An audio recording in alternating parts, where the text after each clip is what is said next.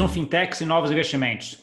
E hoje nós vamos falar sobre cybersecurity, segurança no campo digital. Né? Como é que você administra as chaves privadas? Né? Como é que você tem vários tokens ali, Bitcoin, Ethereum, como é que você administra isso para que você ah, não perca e faça isso com segurança? Tá? Para isso eu estou aqui hoje com o Daniel Niero, que tem mais de 15 anos aí de experiência na parte de segurança da informação, trabalhou em várias empresas e hoje tem uma empresa focada nisso, a Elcanary, que faz exatamente isso no Brasil: segurança da informação e privacidade. Né? Ampla experiência para ajudar aqui a gente a destrinchar e responder todas essas perguntinhas. Tudo bom, Daniel? Fala, Gustavo. Tudo bom? Bom, obrigado. Eu fico muito, muito feliz aí de, de poder falar sobre esses assuntos tão polêmicos que é, que é a segurança, né? Até porque segurança é um assunto polêmico pelo que divide bastante opinião, né? E poder trazer as minhas aí também para confundir mais o pessoal. A gente vai conversar sobre um pouquinho disso aí e ver o que que dá. Tá Obrigado ótimo. Pela acho, acho, acho, que você já começa com essa introdução aí falando um negócio. Ele não é uma coisa matemática, né, Daniel? Acho que a primeira coisa é isso, né? Você não tem assim, ou está 100% seguro ou está 100% inseguro, né? Tem várias nuances aqui no meio do caminho, né? Então, acho que dá uma primeira introdução para a gente. Como é que você vê essa parte de segurança, principalmente aí no mundo dos tokens, no mundo cripto, né? Que é a principal preocupação é a administração de chave privada, né? Como é que você administra aquela senha ah, de vários tokens ou várias plataformas? É, então, Gustavo, assim, é, quando a gente está falando de segurança, né, a segurança para o mundo de cripto, ela não vai ser muito diferente da segurança padrão que a gente tem. Basicamente, o que você está fazendo é proteção de informação. As mesmas práticas que a gente utiliza para proteger dado corporativo, é, privado, dado pessoal, a gente também vai utilizar para proteger a senha. O que muda, de fato, é o dado, mas o conceito de segurança é o mesmo, né? E, e é sempre bom a gente, a gente, antes de debater segurança também, é bom a gente alinhar quais as premissas que que a gente utiliza para dar opinião sobre o que é seguro ou não, porque cada um utiliza premissas diferentes, né? Onde que nas palavras de um especialista não é que algo é seguro ou não, é o que é recomendável ou não a ser feito.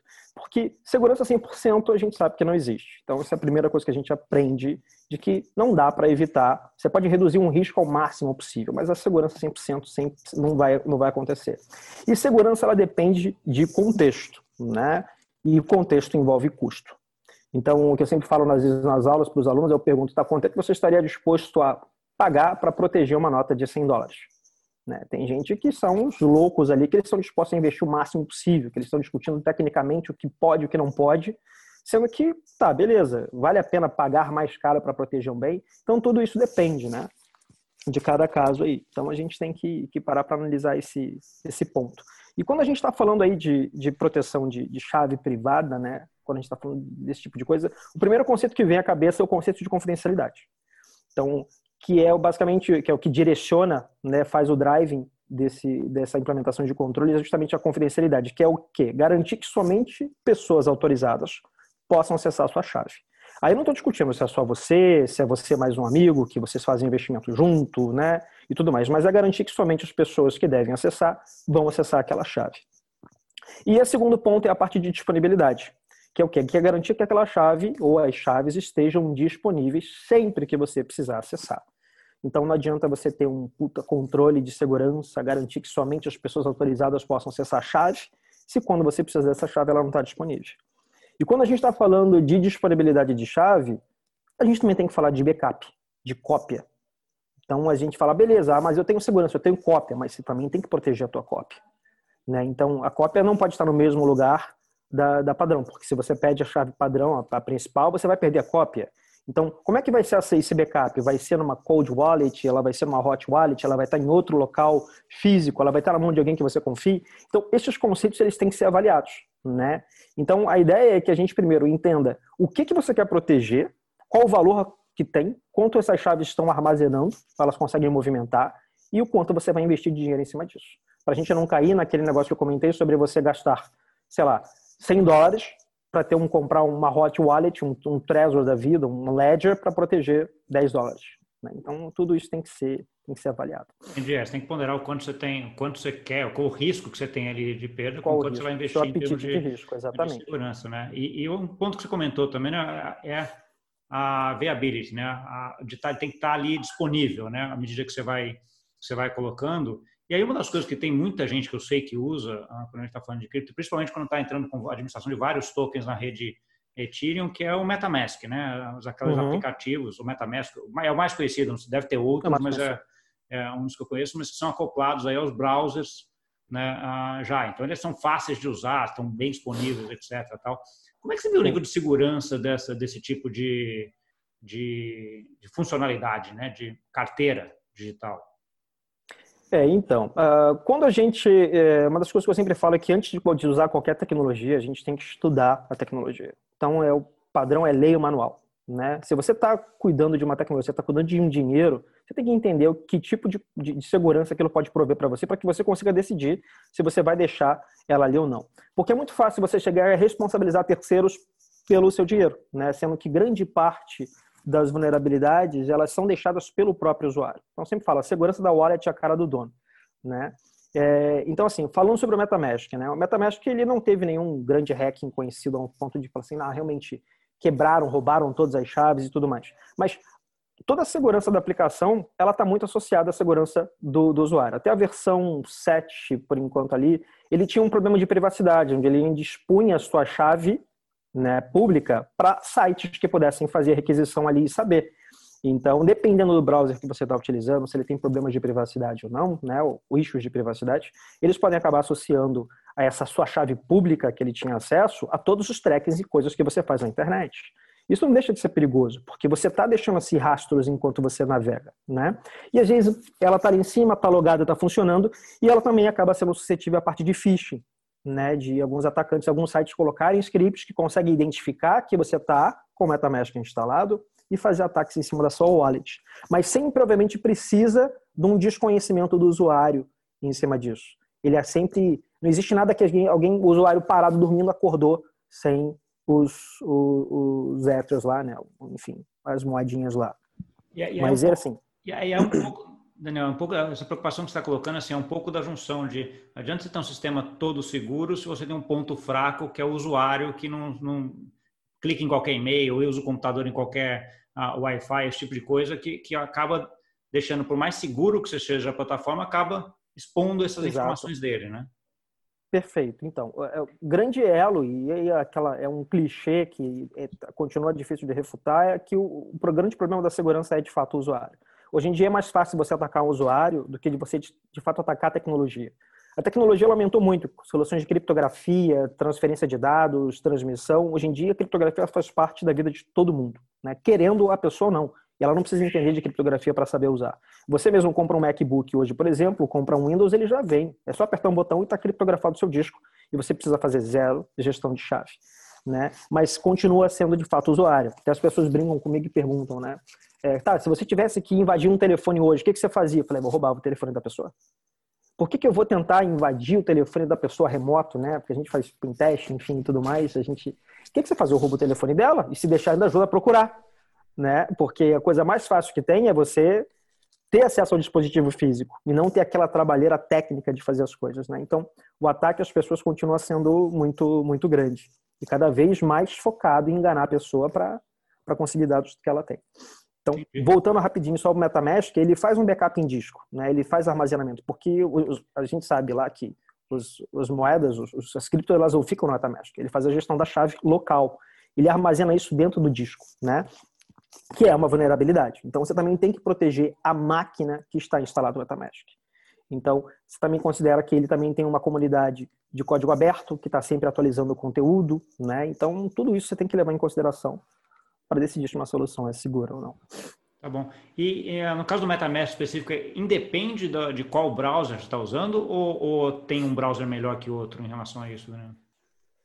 Então, uh, não é, existe sim diferença de browsers, tá? Quando a gente fala em segurança de browser, a gente tem que avaliar algumas práticas para decidir se um browser ele é mais seguro do que outro ou mais recomendável ou não. Que basicamente é um conceito que a gente chama de design de segurança, ou seja, é, as, as features de segurança do browser elas têm que estar integradas dentro do próprio browser, ou seja, eu não tenho que instalar um plugin separado para fazer uma função que o browser deveria fazer.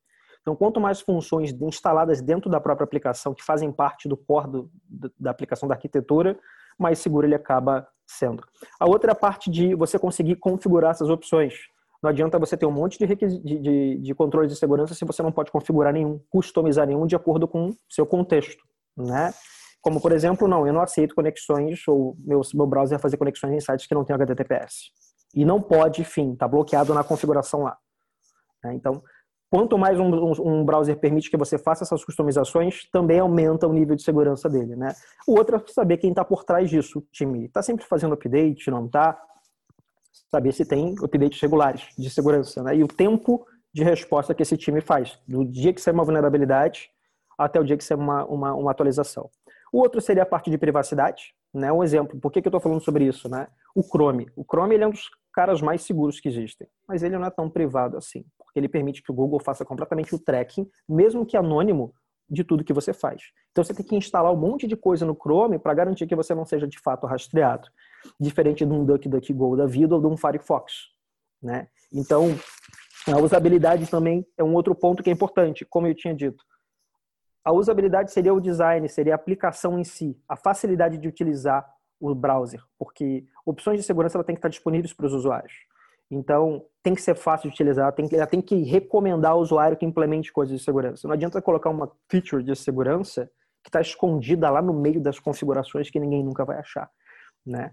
Então, sim, tem diferença de browsers. Hoje você tem aí o Brave, né, que tem se destacado bastante, que é um, um browser novo, ele é do, do, do, pessoal da Mozilla, né, que saiu da Mozilla e fundou o Brave, ele é muito focado em privacidade e tudo mais. Você tem o próprio Firefox, né, e o Chrome que se recomenda, obviamente, são os três principais uh, uh, que é utilizado por todo mundo. Quando você vai utilizar algum tipo de, de, de, de software, né, o plugin instalado, um add-on, como por exemplo o MetaMask, a recomendação é que, cara, tenha um browser específico para isso. Então, separe um browser para isso. Um exemplo, né? É, eu tenho muitos addons. Eu tenho um browser que tem muitos addons ali instalado. Então, seja para descobrir qual é a fonte do site, porque, né, eu, enfim, eu faço desenvolvimento de algumas coisas também. E eu utilizo muitas ferramentas para poder medir pixel. Tenta não misturar as coisas, porque você nunca sabe se um addon vai ser explorado, né? Então, você não pode misturar as coisas no mesmo saco. Então, a ideia é que você tenha sempre dedicado algum browser específico para fazer isso. Então, faz diferença também. Boa.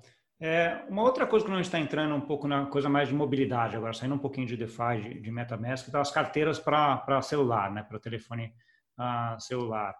Uh, existe alguma que seja nominadamente mais segura, mais uh, me, melhor que outra, ou não? Tem várias aí, depende um pouco do usuário também. Então, eu não, eu sou do tipo que eu não gosto muito de ficar recomendando carteiras, porque é o tipo de recomendação que você faz hoje, além de invadir da manhã, você é culpado por tudo que todo mundo perdeu, né? Então, o que eu disse, você tem sempre que avaliar os conceitos de segurança e o quanto você quer perder, o quanto você está disposto a perder. Tá. E voltando no ponto aqui, no, quando a gente está falando do celular, é a mesma ideia do, da, do MetaMask da coisa, são as mesmas coisas que em tese você tem que olhar, né? Se ela armazena Exatamente. no celular, esse tipo de coisa. Exatamente. Só que, por exemplo, é mais fácil você perder uma chave no teu celular porque você transporta para cima e para baixo o teu telefone. O teu computador não. Né? Então você tem que entender qual é o contexto que você está inserido. Beleza, você vai colocar realmente um milhão de euros em uma wallet que tua chave privada está dentro do seu telefone e você vai sair para beber à noite? Você pode ser assaltado, pode ter algum problema, e você não tem o backup da chave. Então, é, às vezes que eu falo, não é a culpa não é da aplicação. A gente não pode culpar as aplicações por um problema de pessoas.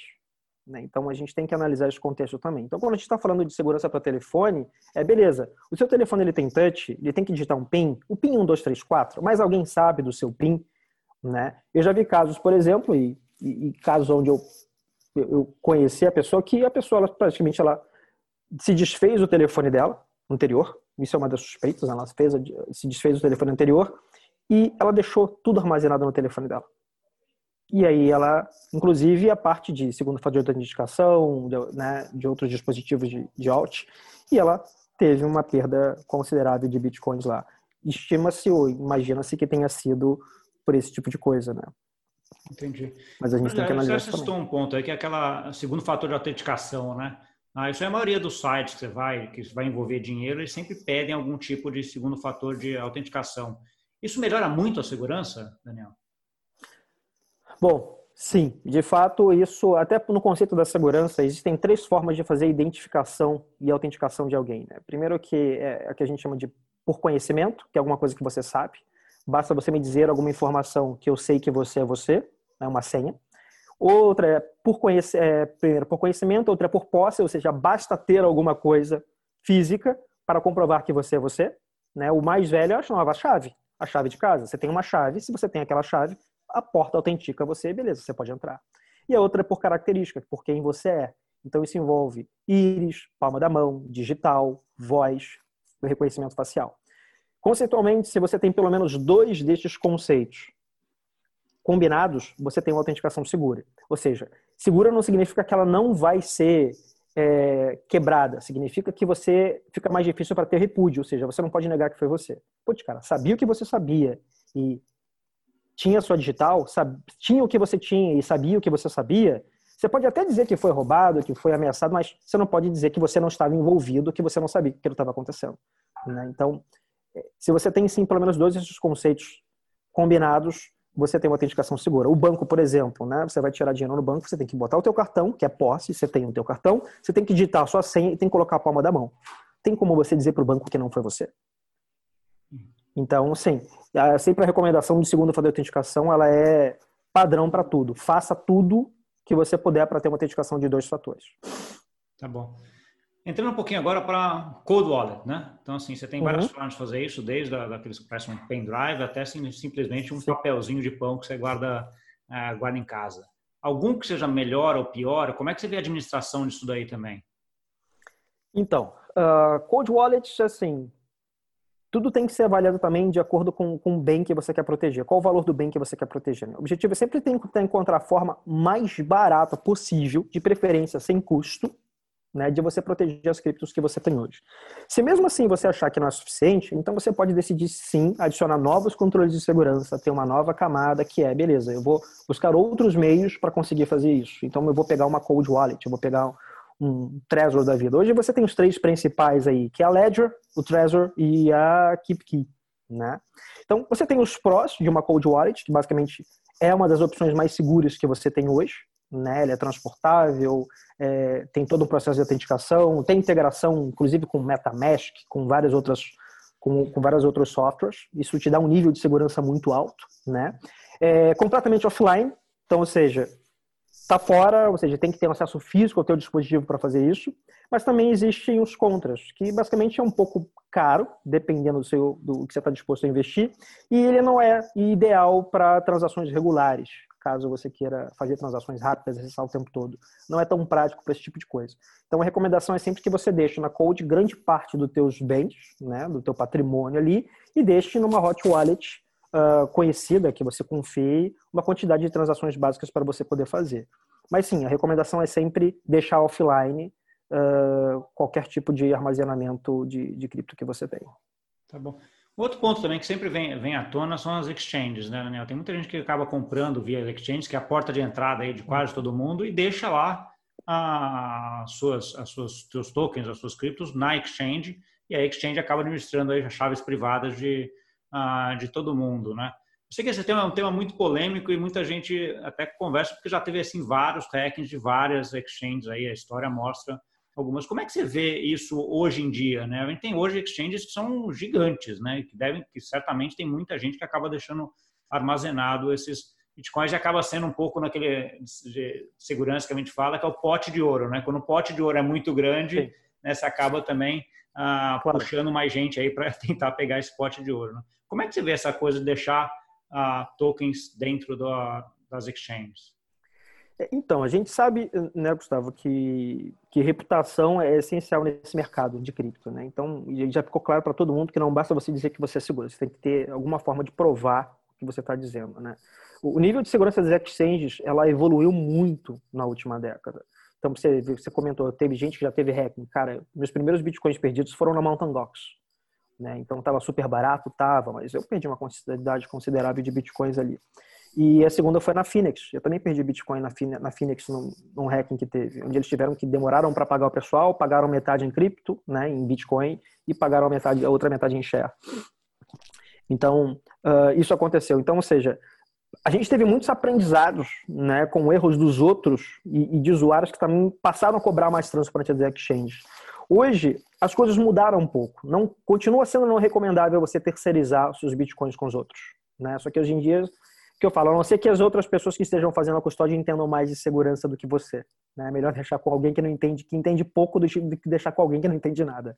O próprio, o próprio Zal, que é o, que é o CEO da, da Binance, ele fala que é mais seguro você deixar bitcoins numa exchange do que guardar consigo mesmo. Ele mesmo fala isso, né? Então, há uma série de, exchanges hoje, como moedas fiduciárias, que elas são regulamentadas já, dependendo do país que elas estão. Você pode pegar a própria Coinbase, você tem a Singapura, a US, você tem a Jersey, eles têm regulamentação local. Então, ou seja, existe alguém vigiando essas exchanges. Isso faz com que, para que elas se mantenham operando, elas tenham que seguir níveis rigorosos de segurança. Isso também acaba trazendo mais segurança para os usuários, mais reputação para a exchange. Então, sim, né, dependendo do caso, pode ser mais seguro, pode ser mais seguro deixar na exchange do que deixar com você mesmo, mas aí tem que avaliar o contexto. Né? Você tem a própria a Coinbase. A Coinbase é regulada pelos Estados Unidos ali, então ela é obrigada a cumprir uma série de requisitos de segurança, de compliance, para poder fazer a proteção de dados do, do consumidor. Então eles têm aí a lei do sigilo bancário, né? Que, que, exige que eles verifiquem as identidades dos clientes. Você não consegue comprar hoje Bitcoin na Coinbase se você não verificar a sua identidade lá. Eles também têm a parte do Patriot, que você tem que. Eles têm que designar alguém específico para cuidar de compliance e garantir que o compliance está sendo atendido. Né? Eles têm que provar que eles estão fazendo conforme está escrito. Então, isso acaba trazendo mais segurança para as pessoas também. Né? Então, ah, não, isso não é, mata a primeira. É um pouco desse. Eu, um pouco que você está falando é um pouco que eu vejo também, é um desenvolvimento do mercado. Né? Então, assim, quando começou Exato. aquilo lá, era ali aquela meia dúzia de pessoas que estavam montando o negócio, meio que ali rápido para para fazer e às vezes acabava deixando alguns buracos, foram acontecendo várias coisas, né? Recentemente aí, ah, você já é bem mais difícil, escuta muito menos casos, principalmente nessas que já estão grandes, né? Então, assim, elas já investiram, já tem uma, um diretor de compliance, já tem alguém cuidando de compliance, alguém cuidando de segurança, alguém, alguém não, times, né, cuidando, cuidando uhum. disso, e que acaba daí ficando um negócio bem mais, mais tranquilo e seguro, né? Que é um pouco o que você está você está colocando aí, Daniel. Exato. E existe, obviamente, discussões, né? Existe, como eu disse, não existe uma, uma, uma, verdade absoluta em relação a isso. A própria Binance, ela foi, ela foi invadida, ela teve um hack de 7 mil bitcoins, se não me engano. Né? Então, só que ela pagou todo mundo. Então, beleza, cara, isso não, isso não conta bastante? Você tem um, você confiar os teus bens a uma empresa que ela pode te pagar caso ela, ela tenha um, uma invasão. Realmente, a invasão, ela comprometeu, se não me engano, o segundo que eles colocaram foi 2% de, todo, de toda a custódia que eles tinham, né? Mas basicamente foi uma, uma quantidade considerável que foi pago de volta. Pô, isso não conta? Então é, é esse tipo de coisa que a gente tem que parar para analisar também, né? Então hoje já está mudando essa percepção. Então você, as grandes já estão investindo, não é pouco dinheiro, estão investindo milhões de dólares em segurança.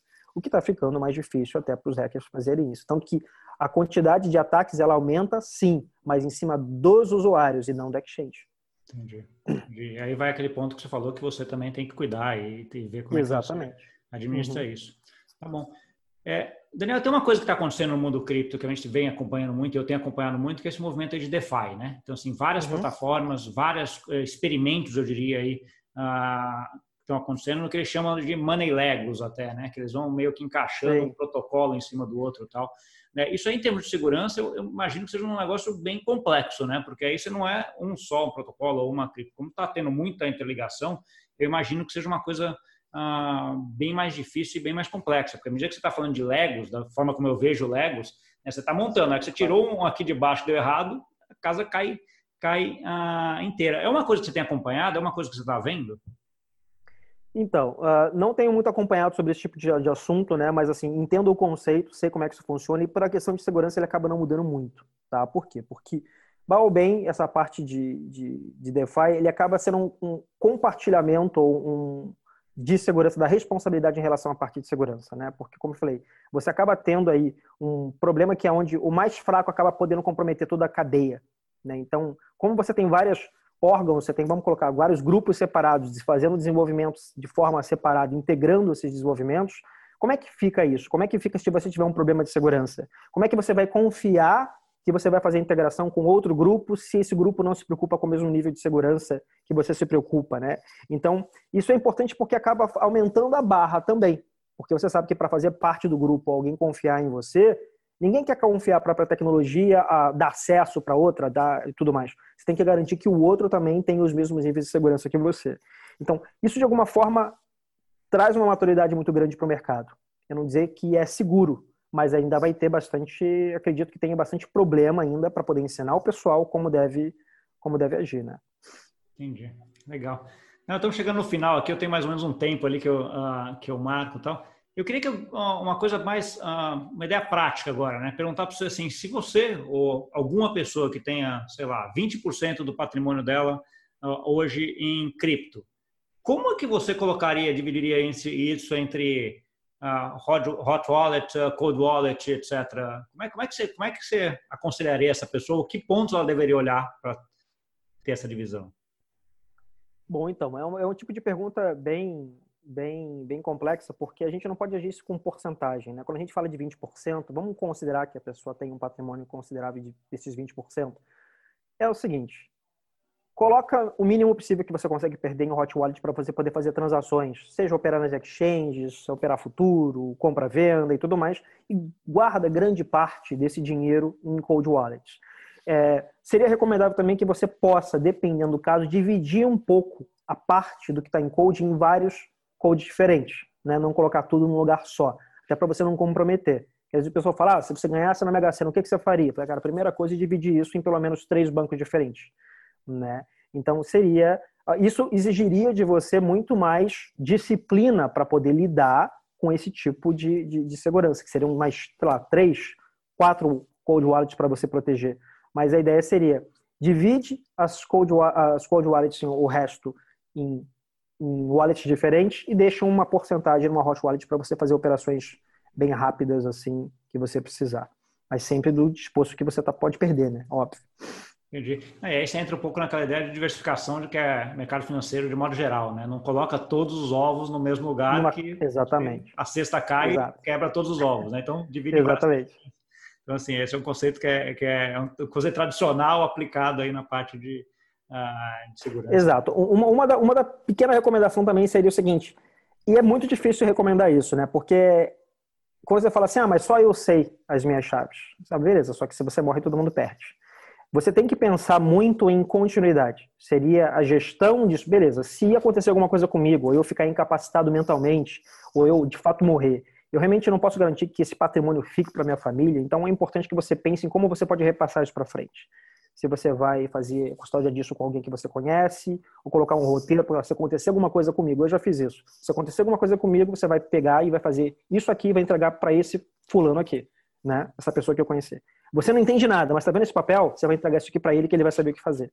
Ele vai saber. Então é importante saber. pensar em como repassar isso para frente para que você não perca tudo, né? É, não, e você tocou num ponto importante, né? Porque não adianta você dar um monte de sopa de letrinha, um monte daquelas palavrinhas para alguém que não entende nada, porque ele vai olhar aquilo e fazer o que com exatamente, isso? Então, exatamente, ah, tem, Mas eu confio nessa pessoa, né? Então, beleza. Você tá vendo esse papel aqui? Se acontecer alguma coisa comigo, entrega esse papel ao fulano. Ele vai saber o que fazer. Sim, sim. Alguém de confiança que vai te ajudar exatamente. aí. Que vai ajudar essa, essa tua pessoa que vai pegar isso daí a entender o que, que é aquilo, né? Exatamente. Tá bom. Uh, Daniel, então estamos chegando aqui no final, como eu falei, cara. Uh, brigadão, acho que foi bem, bem claro. Acho que você deu uma aula aqui para a gente, né? Entende o norte desse, desse, assunto. Então, uh, gostei bastante. Uh, obrigado. Eu queria que você desse talvez uma, uma última mensagenzinha para quem quem está aí uh, querendo entrar ou já tem isso, etc. Um pouco a última mensagem aí para a gente terminar. Eu acho que eu, eu, eu, vou, eu vou encerrar com, com a recomendação que eu falo para todo mundo: é leia o manual. Se você está querendo entrar num, num mundo desse, você tem que entender do que você está fazendo. Né? Eu sempre falo que na segurança tem três tipos de pessoa. Tem o pessoal que é xiita, que discute segurança, que bate, que é técnico, que fica ali. Tem o pessoal que é mais conservador, é mais, é mais comedido. E tem o pessoal que fica olhando essas duas discutir para decidir quem vai ganhar e ver o que, que ela vai fazer. Né? Não seja a pessoa que fica esperando alguém dar uma opinião para você ver o que você vai fazer. Então você tem que ler. Se você vai utilizar uma wallet, leia o manual. Estude tudo para que você tenha completa independência de decisão para ver o que você vai fazer porque não tem como você terceirizar o risco para as outras pessoas, né? Ou então você pode até fazer isso, desde que você entenda que se tiver algum problema, a culpa continua sendo sua. Mas é, leia o manual, estude e fique por dentro de tudo, né? Porque é um tipo de coisa que não pode ter preguiça. Do contrário, você vai ter um crash, não adianta. Tá ótimo. Obrigado, tá então, uh, Daniel. Obrigado. Uh, para você que nos viu aí, já entendeu bem como é que faz agora, né? Não vai deixar tudo num lugar só, divide em várias, Hot Wallet, Cold Wallet, MetaMask, tem várias alternativas aí que a gente discutiu uh, aqui e vários conceitos que são importantes para você, você ir. Siga a recomendação do Daniel, leia o manual, vai lá ver o que, que é aquilo antes de investir ou uh, uh, trabalhar ou fazer alguma coisa com aquilo. Tá bom? Muito bom. Por hoje, muito obrigado, então, e até semana que vem. Obrigado, um abraço. Tchau, tchau.